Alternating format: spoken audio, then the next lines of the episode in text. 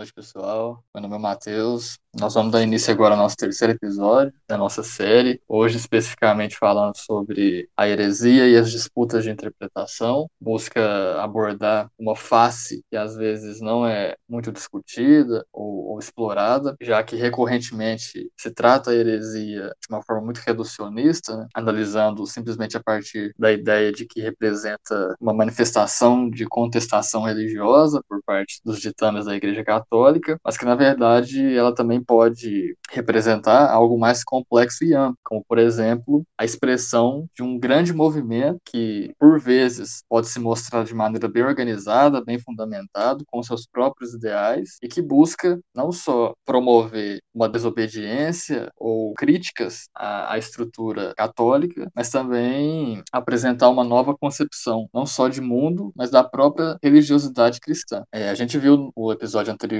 né, de como que a teocracia papal, fortalecimento da figura do Papa, ele também representou, dentre outras coisas, né, um certo monopólio pela interpretação e pelo significado da religião cristã. Né? Então, quando se diz que a heresia é uma contestação à igreja, a gente não está necessariamente dizendo que ela vai contra a igreja enquanto um espaço cristão, mas vai contra toda essa organização eclesiástica e vai contra o domínio que essa organização obteve sobre o significado e as práticas cristãs. Todas essas insurgências, elas começaram a ser muito mais frequentes após justamente a reforma da igreja. Inicialmente foi conhecido como reforma gregoriana, né, que buscava, é, dentre outras coisas, né, é, diminuir a presença e influência dos leigos nesse processo de administração do próprio corpo eclesiástico. Inicialmente, né, é sempre importante citar, já que também é recorrente uma interpretação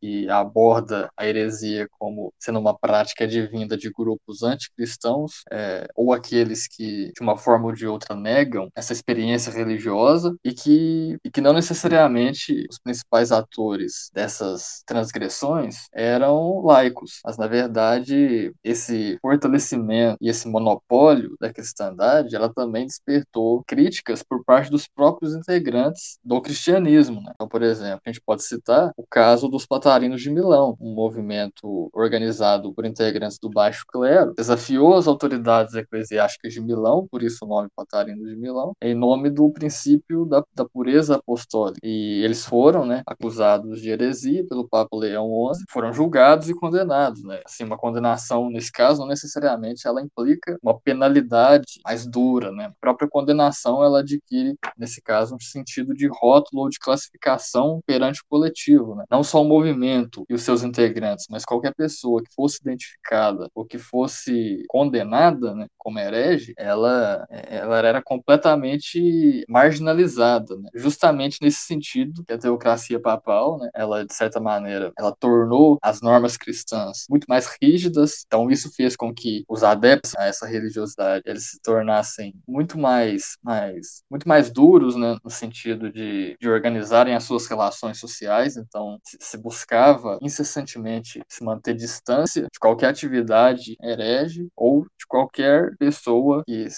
se mantinha associada a alguma dessas práticas ou que ela mesma tinha protagonizado alguma prática, né? justamente por todo o estigma e imagem que foi construída e atribuída aos hereges. Então, num, num, cenário onde a cristandade se via muito fortalecida, qualquer tipo de insurgência ou de, de interpretação que fugisse às normas cristãs, ela era, ela era observada sob uma ameaça muito grande. Uma ameaça não se dava simplesmente é, contra a igreja, né? mas contra as estruturas sociais mas contra a própria percepção de mundo que até então era, era usual. O, herege, ele não só ele não só promovia o mal para si ou o mal para quem estivesse próximo dele, mas ele promovia o mal para o mundo. Ele era um risco, ele era um risco para toda a sociedade. Se enfatizava muito não simplesmente essa questão da, da exclusão, mas também da eliminação. Né? Então você vê que esse controle, esse monitoramento, ele se dava em vários vários âmbitos, em vários espaços sociais, né? no sentido de sempre tentar manter o mais distante possível qualquer sinal, qualquer indício de nova interpretação que ameaçasse todos esses pilares que garantiam a sustentação e que, segundo a própria igreja, garantia a paz e a harmonia é, no convívio social. Né? Esses novos movimentos, eles também nos dizem né, sobre um aspecto que também às vezes não é muito discutido, que é diz respeito a essa fidelidade, é, o quão fiel e verdadeiro você está sendo com as escrituras sagradas. E aí a gente vê que como que esse período, né, como que a religiosidade, imaginação que se foi construída sob os preceitos cristãos, ela conquistou um espaço muito grande, muito significativo na, na vida das pessoas, né? no sentido de que a religião ela era um dos principais aspectos que regiam a vida cotidiana. Então veja, havia um conflito que disputava as interpretações que se faziam acerca dos fundamentos cristãos. Então você vê o quão importante era o papel dessa cristandade na vida das pessoas, né? Ao passo que não estamos discutindo é, ou não estamos propondo algo que, que necessariamente fuja de um crivo cristão, né? Mas nós que estamos discutindo é que tipo de cristianismo é mais verdadeiro ou fiel, né? Então isso mostra quão inseridos, né, é, as pessoas estavam nesse aspecto da religiosidade e o quanto a religião se tornava então, ela, ela supriu, né, é, o discurso religioso e a organização religiosa, ela acabou suprindo um vácuo que foi deixado, né, principalmente pela queda do Império Romano. Então se se fez necessário que as pessoas se orientassem e se influenciassem por outros aspectos, né? e a religião veio com essa proposta, né, de trazer uma interpretação e, consequentemente, uma condução para aquilo que seria mais razoável, com mais útil é, na, naquele momento. Então, inicialmente, a gente tem justamente esses conflitos que não necessariamente negam a religião cristã, mas que condenam o uso que determinados integrantes da cristandade o fazem dessas normas. Né? Um outro grupo que a gente pode citar são, por exemplo, os valdenses. Né? Os valdenses que eles eram seguidores de um, de um mercador rico chamado Valdo. Né? O Valdo ele inicia a sua produção depois de, segundo eles, ter sido tocado né, pela história de Santo Aleixo. Segundo as escrituras, né, teria sido um homem rico que renunciou à sua riqueza e se tornou um mendigo. O princípio dessa interpretação acerca do cristianismo que foi inaugurada por Valdo é, partia justamente dessas premissas, né, que era de renunciar à propriedade pessoal, viver da caridade, justamente por pregar essas ideias mais simples, né? ou seja, é, abdicar de toda a sua riqueza e do seu patrimônio e viver como mendigo, ele está querendo dizer que é a pessoa é, se distanciar de todas essas posses e de todos esses elementos mundanos e se dedicar à conversão dos pobres, né? se dedicar à, à propagação dessa interpretação e, consequentemente, de conquistar novos seguidores. Né? Tanto é que a sua comunidade foi conhecida como os pobres de Lion, justamente por ele pregar é, e, e, reproduzir esses princípios detinham um caráter um pouco mais simplistas, né? Um desses aspectos, né, era justamente que ele propagava sua mensagem, né, traduzindo o evangelho do latim para o vernáculo, né? Que é o vernáculo? O vernáculo é a língua é, originária de um determinado local. Então isso fazia com que ele conseguisse adaptar a leitura do evangelho,